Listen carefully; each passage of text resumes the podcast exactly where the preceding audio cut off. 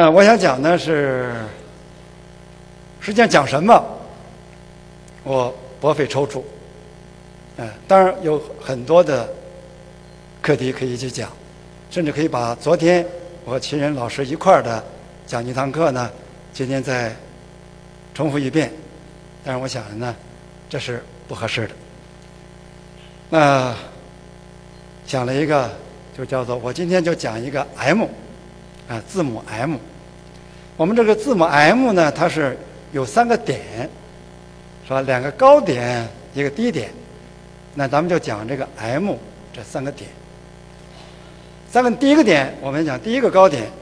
那从两千零二年，这个我看啊，从两千零七呃零八年开始，零八那年呢，我去登西夏邦马峰。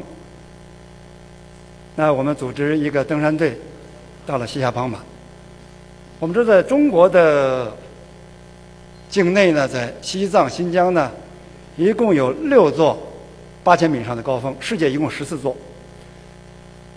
但是完全在中国境内的只有一座，就是这座西夏邦马。那其他的全是边境山峰。那登这座山峰的，我记得印象很清楚。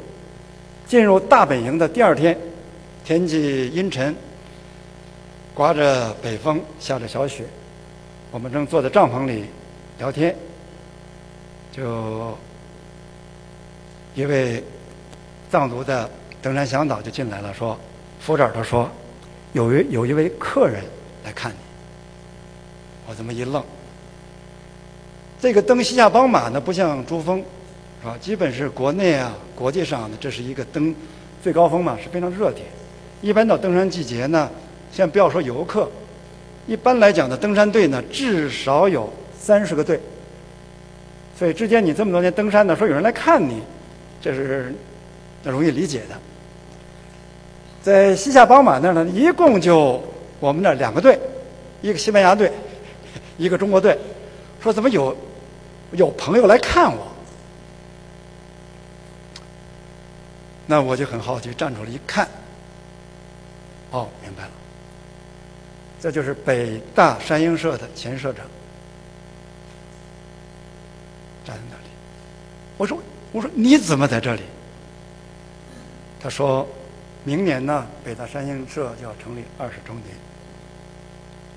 我们要给我们这些永远留在西夏邦马峰的这些北大的学子呢，建一座墓碑。”他说：“我是到这儿建这墓碑的，哎，看到你了，来尽量打个招呼。”那我说那，那我也来参加。正好他还跟着有一位作家，两个人。所谓的建会碑啊，就用那种石头垒起来。在他们带了五块这个不锈钢的，就是五位遇难的北大的学子的像，就是镶嵌上去，用的那个冲击钻，当时是那个电池的了。那第二天。我们就一块儿去选了个地址呢，建一个碑，在这个碑建这个位置上，冲着哪儿还写分析。这一派意见呢说，既然他们在这里待在这里了，我们用个这个碑呢冲着这个西夏邦马的山峰。再说不行，还是把它方向呢对着向东，哎，他们的家乡，哎，东北的方向。但最后还是给的方向呢，冲着那个碑和那几个。五个那个金属的那个牌像呢，是冲着东北方向。那修了一半，那我们就回去了，说明天再修。但是明天上午我们要训练，我就说呢，回来之后我们再去参加。但因为天气变化，我们回来很晚才回来了。到再隔一天的早晨呢，再去那个建的碑地方已经建好了。这个北大山鹰社的走了，看到那个碑建，那我们也举行了仪式来进行纪念。举行完仪式，那天早晨光线非常非常好，我就拿照相机啊，就照着每一个每每个那个金属牌，不锈钢的，因为它进不锈钢的，那些每个我们北大的学生的那个头像呢，是哑光打上去的，所以这样再有反光，你会发现你照照照啊，那个像很难照出来，所以我就反复在这照，照，因为它是数码的，照完就看，照完就看。我当照清楚一张，我一看的时候，我愣了，因为什么呢？这块这个不锈钢的牌子上呢，因为我在照嘛，这引的那个像是我的像。哎，我的像是引在上面来讲，这好像呢，这块碑上呢，其中有我。那我就想了，我说应该是我呀。什么意思？因为我比他们年纪大得多，啊，他们只是二十岁出头，他们只有一个是七九年的，其他都是八零后的。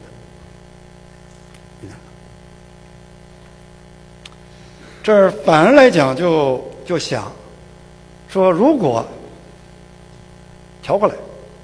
我是现在那个那块碑上的那个像，站在这儿来讲呢，是北大的几个登山的学生，他们会怎么想？他们会怎么想？就来想我，就这位大企业家在这儿就是登山就走了，值不值得？如果再再再选择一次，他们会不会继续登？因为我原来是从来没有这样舍身之地这样想的，那。我就想到了两千零二年，就是发生那次山难的时候。两千零二年七月份，我那儿正好是在在德国出差，在互联网上得了这个消息，北大山鹰社说在登玉中峰的突击营地的时候呢，五个雪崩遇难。但是很显然，当时的帖子的百分之九十一编导的，觉得北大山鹰社的这个行为，这些学子是不应该的。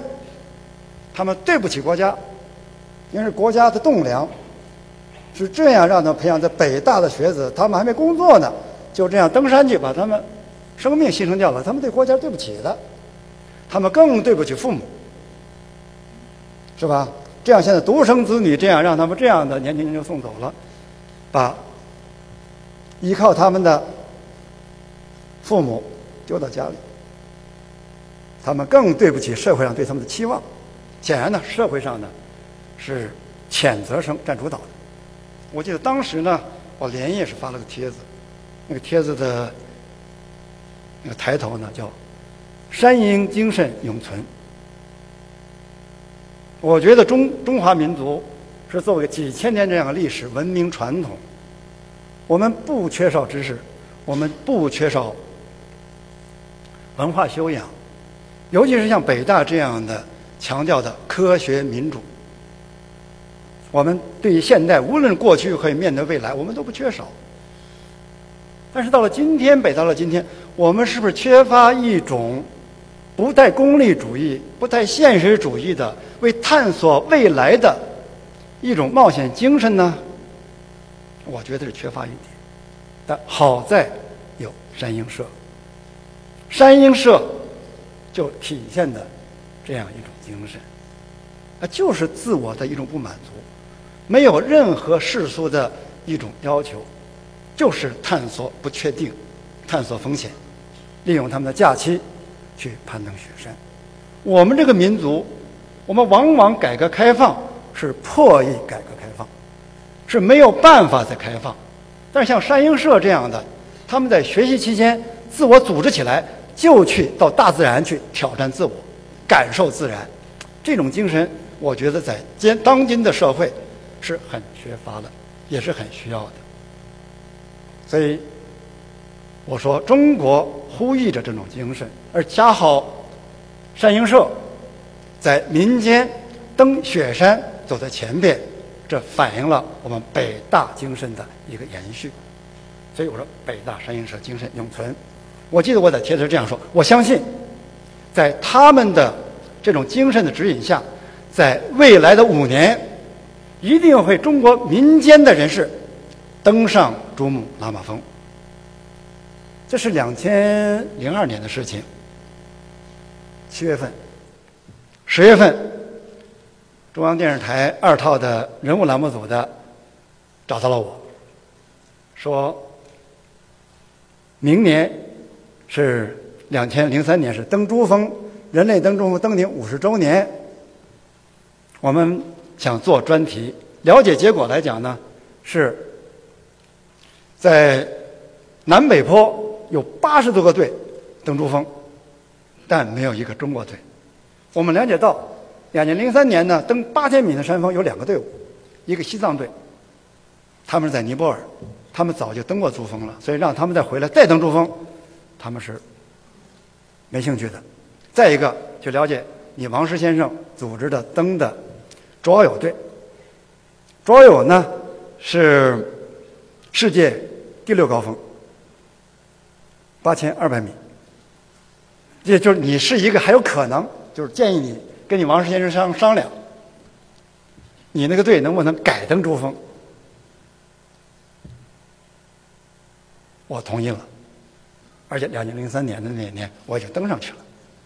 所以没想到，在一年之后，因为两二二千两千零二年发生的事情，没想到两千零三年，我作为一个中国民间人士，也作为中国中国人年纪最大的，因为在之前呢是一个西藏的专业登山队员，四十六岁，我那年五十二岁，登上珠峰了。那就回忆我的登山历史来讲呢，显然。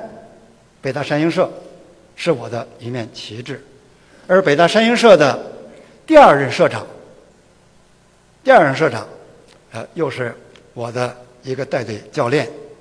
当然了，这位教练呢，他非常热爱登山，但是呢，他不太适应呢攀高的那样一个稀薄空气的状态，所以我是两千零。三年登上珠峰的，那这位第二大第二位那个北大山鹰社的社长呢，是去年，去年啊，两千一三年，同万科的 CEO 也是我们北大的学子于亮一块儿登顶上珠峰。也就我想说的，这是第一个高山的山点，M 的第一个点，就是我们登山。而中国民间改革开放的民间的登山，民间登山发源于我们北大，所以再往之后的什么七大洲、七加二，只不过这样一个延续而已。那我们再说到这个 M 的这个低点了啊，M 低点了，低点不一定事业的低点，但是和事业低点呢多少有点关系。这就追溯到两千。两千零五年，中峰登上去了，七大洲完成了，又开始像刚才老师介绍我的情况，七加二。这七加二是第一个去北极，在北极的机场，我突然发现送行的队伍当中呢，有一位老学者，这个学者呢名字叫潘文石，我们知道是我们北大的北大的一位生物学教授，他站在这个送行队伍当中。让我感到非常非常意外，因为本身过去的几年呢，我和潘文石教授成为万能交，因为我个人还是万科支持潘教授呢，在北大在广西崇左的生物多样性保护基地，那成了朋友，也成了这样环境保护上的一个共同的这样推动者。但是他出现在机场，我感到很意外，因为老先生从来不参加。这样的活动，他的时间全是在野外，他怎么在这个送行队伍当中？我就很纳闷儿。这是他笑眯眯的递了我一封信，说这封信呢，你到飞机上去看。在飞机上看了这封信，很短。第一，是吧？对我进行这种探险事业，包括登上珠峰，给予肯定，这个我不感到意外。但第二点让我感到意外的呢，就是说，就你做的事情对社会影响力非常大，你这种发挥的一种正能量。哎，你这事情就是就纯没说伟大两个字，大概意思差不多吧。但我即刻呢，我的耳朵就感到发烫，因为我觉得不是这样，不是这样。因为刚才说登上珠峰也好，七大洲也好，完全是一种个人个性的彰显，哎，个人一种就是一个。啊，就表现我自我，啊，从来没有说我这个自我和社会什么关系，没有，没有，刚才呢是是对北大山阳社的肯定，并不等于对我的肯定。但是我读到了潘教授的话，这个题外话外之音，体会到了老教授为什么到机场给我送行。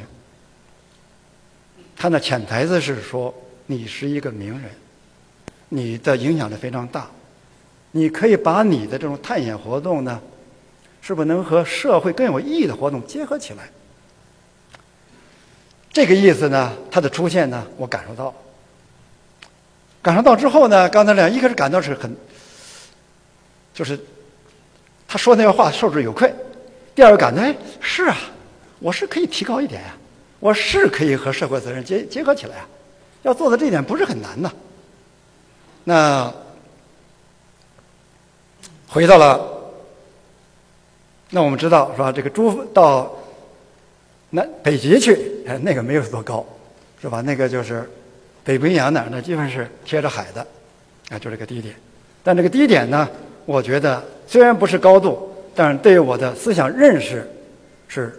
起了很大的一个这样的一个推动作用，重新认识我的行为，重新认识同样的探险应该怎么探险，同样是彰显个人，同样如何来讲兼顾到这个社会。所以回来之后，接着就是穿越南极，这刻就认识不同了，行为就改变了，就即刻把我穿越南极呢。和来公益活动保护环境，宣传如何保护白头叶猴，给保护白头叶猴呢做一个这样的一个募款活动。那我记得这次呢募款活动不多，就专门给这个活动活动八十万，但是我觉得有象征意义。这之后我的行为就像换了一个人，比如说。刚才教授说到了，两千一零年我又第二次登珠峰。如果说区别来讲呢，是第一次是从北坡，第二次是从尼泊尔南坡。但是最本质的区别在什么地方呢？第一季登山是完全不太在乎环境怎么样，肯定登山过程当中扔垃圾的，啊，也没把扔垃圾当一回事儿。但是第二次登山就非常清楚了。登山如何不要在登山过程当中丢下垃圾？所以我们就叫做零垃圾排放。当然，小便还留在那里了，包括大便都要带下来。这都还带着特别的这种塑料袋，还进行特别的这个厕所的设置。啊，因为这样来讲，你要是吧，这种安排你才能把它有效的收集起来。就要摆到山下，当然包括你准备扔弃的吸完的氧气瓶，包括你吃的剩下的残渣剩饭。不仅如此，我们还和西藏的登山学校说建立合作，在我们登南坡的同时呢，还有北坡的一支专业队伍去捡垃圾。我们的垃圾要带下来，还同时呢那一支呢专业队伍是捡别人扔下的垃圾。回来之后，那年正好是上海世博会，万科有万科馆。我们把捡下垃圾下面捡下来了，一共加起来是四吨，其中有七十多个氧气瓶。我们把氧气瓶呢做一个装置艺术，放到了上海世博会去，进行大家欢宣传，就是大家关注环保、关注自然的现在遭到破坏的情景，怎么来一块儿推动。我们关注我们这样的一个地球，我想这是这个 M 的这个点。当然，这个点也有低点。借这个说呢，我想说一位中国的企业家，你提到企业家的精神，他在低潮的时候，他是个什么态度？这是我很佩服的。如果人家问你说中国的企业家你有没有佩服的呀？我说有啊，我说有很多呀。但是你要让我首先第一个想到，我说就是褚时健先生，啊。就是云南这玉溪云塔的褚时健先生，那他因为经营当中呢，不管什么原因犯了错误，甚至触犯了法律，给他锒铛入狱，女儿因此自杀，啊，处境我们可知道了，非常非常凄惨。但是他保卫就医之位之后干什么去了？到了哀牢山，承包了两千亩的山地来种橙。他保外就医之后，我专门到阎罗哀牢山去看他，那次经历给我感受非常非常深刻。因为我们知道中国很多事呢是经济问题，也是政治问题。往往一个有名的企业家出事儿，背景上总有点政治政争这样的痕迹。我就在他面前坚决地表示我这样一个遗憾。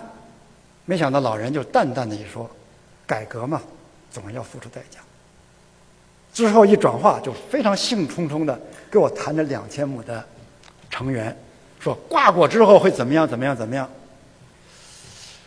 我就算他这个年纪，他那年已经七十五了，七十四、七十五大概这样，就是挂果的时候他八十了。我曾经原来给我退休呢，是给我有一个有一个设想的，我要到一个岛上去，远离啊这样。繁华都市是吧？自己在那岛上生活。没想到这位老人是吧？这位已经遭了劫难的老人，他在现在是在承包着两千亩的成员，大谈给你五年之后、六年之后挂成的这个情况。哎呀，我感到感到这就是他的一种精神在这里面，而且他把管理体力的方法是在那里扶贫结合起来，用哀牢山。下面那是老百姓的收入是非常非常低的，那个傣族，傣族有两种，一种白傣，是吧？一种黑傣。白傣呢是靠水边的，生活比较富裕，而这黑傣在那里，他们生活比较穷的。他完全用搞工厂的方法，就是把这些成成员就分产到户，一家七千七千株，怎么来管理方法？而是自然施肥，一切方法。哎呀，我发现。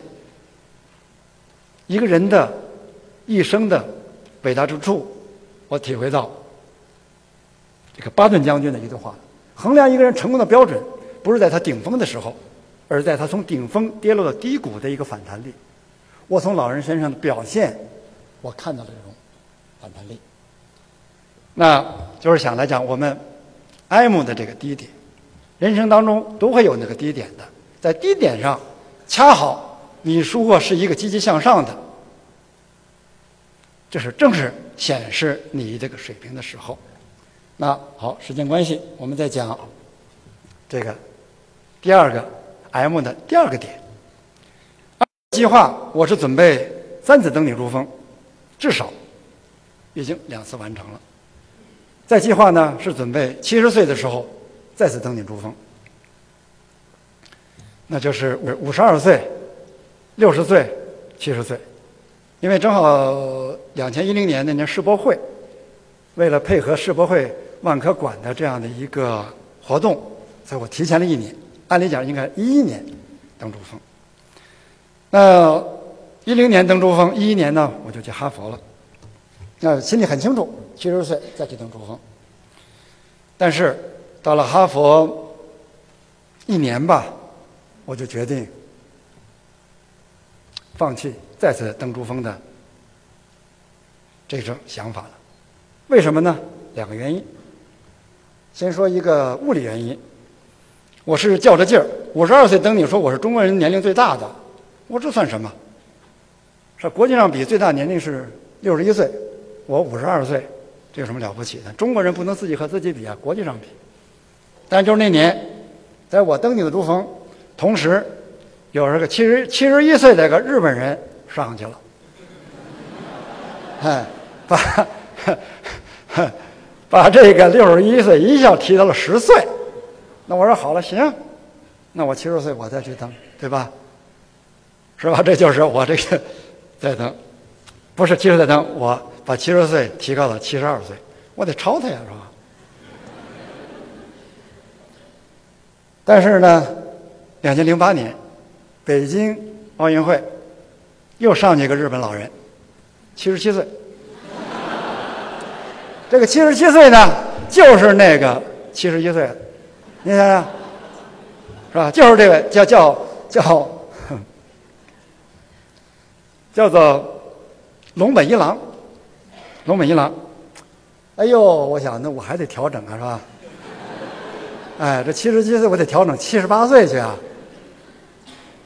结果去年他又上去了，他八十岁了。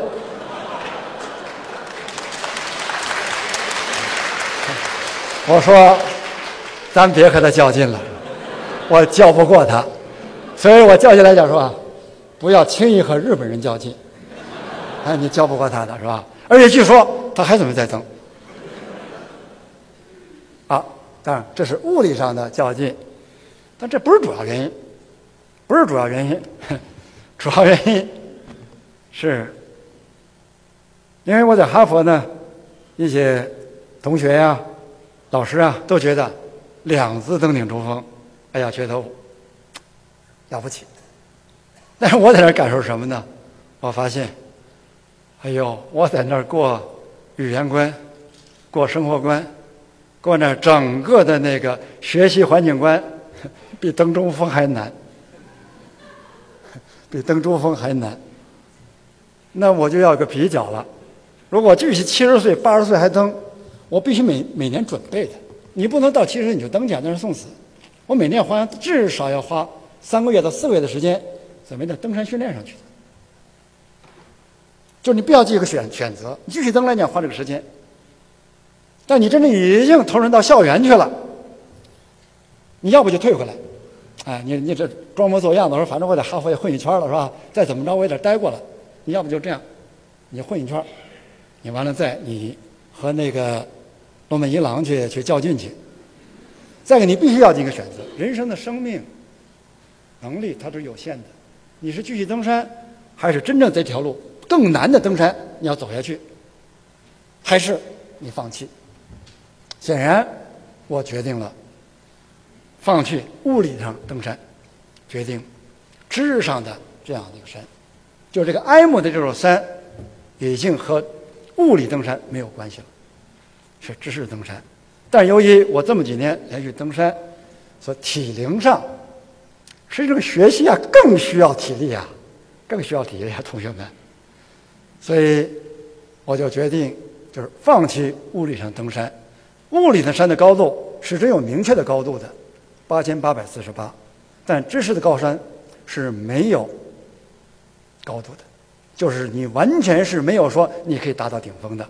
你要一直爬下去，这是我今天和同学们的分享。二十分钟，谢谢各位。